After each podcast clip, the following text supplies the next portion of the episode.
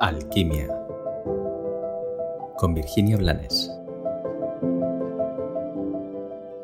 Hola, bienvenido un día más a Alquimia, a este espacio de intimidad y reflexión. Esta semana te voy a proponer dos episodios que te van a invitar a reflexionar sobre el cielo y sobre el infierno.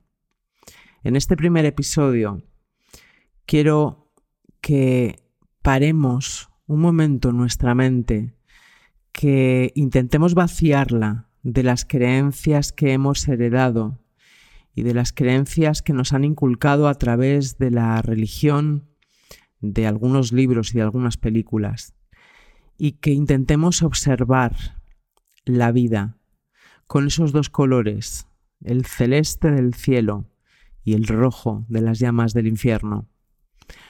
Antes de seguir, me parece interesante compartirte que el infierno nace de una palabra eh, latina, inferno. El infierno eran las llamas a las que los romanos entregaban los cadáveres de sus difuntos. Me parece interesante este dato porque siempre creo que aporta saber de dónde nacen las cosas y cómo a través de los tiempos y de la ignorancia se va deformando lo que en un principio no contiene oscuridad. Sin embargo, vivimos en la actualidad y en la actualidad sí que considero que existen un cielo y un infierno. En cada vida, en cada instante, en cada lugar. Son simplemente estados mentales. Y esos estados mentales, por mucho que el ego y que la mente quiera justificarse y excusarse en las circunstancias, no tienen que ver con las circunstancias, sino con la mirada que cada uno elige poner.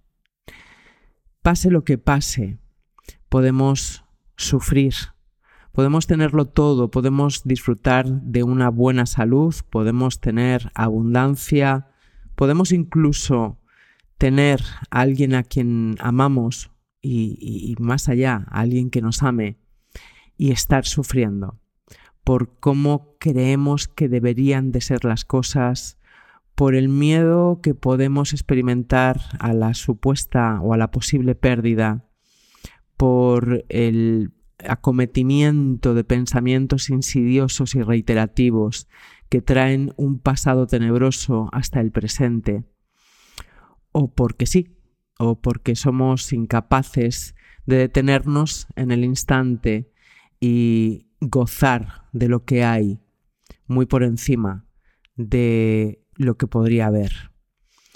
Igual que el cielo, el cielo al final no es más que un permiso es un permiso de permanecer en mí, gozando todo lo que la vida me entrega.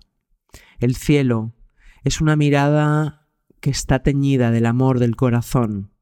El cielo es esa sonrisa que emerge en nuestras células ante el asombro y ante el milagro de la vida en sí misma.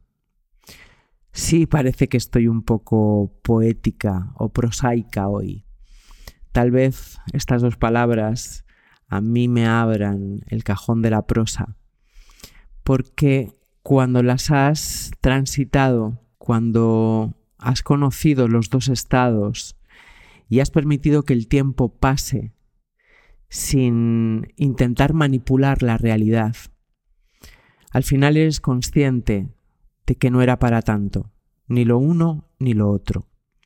Era tu foco, era tu mirada, era tu percepción absolutamente personal lo que teñía esa realidad de celeste o de granate.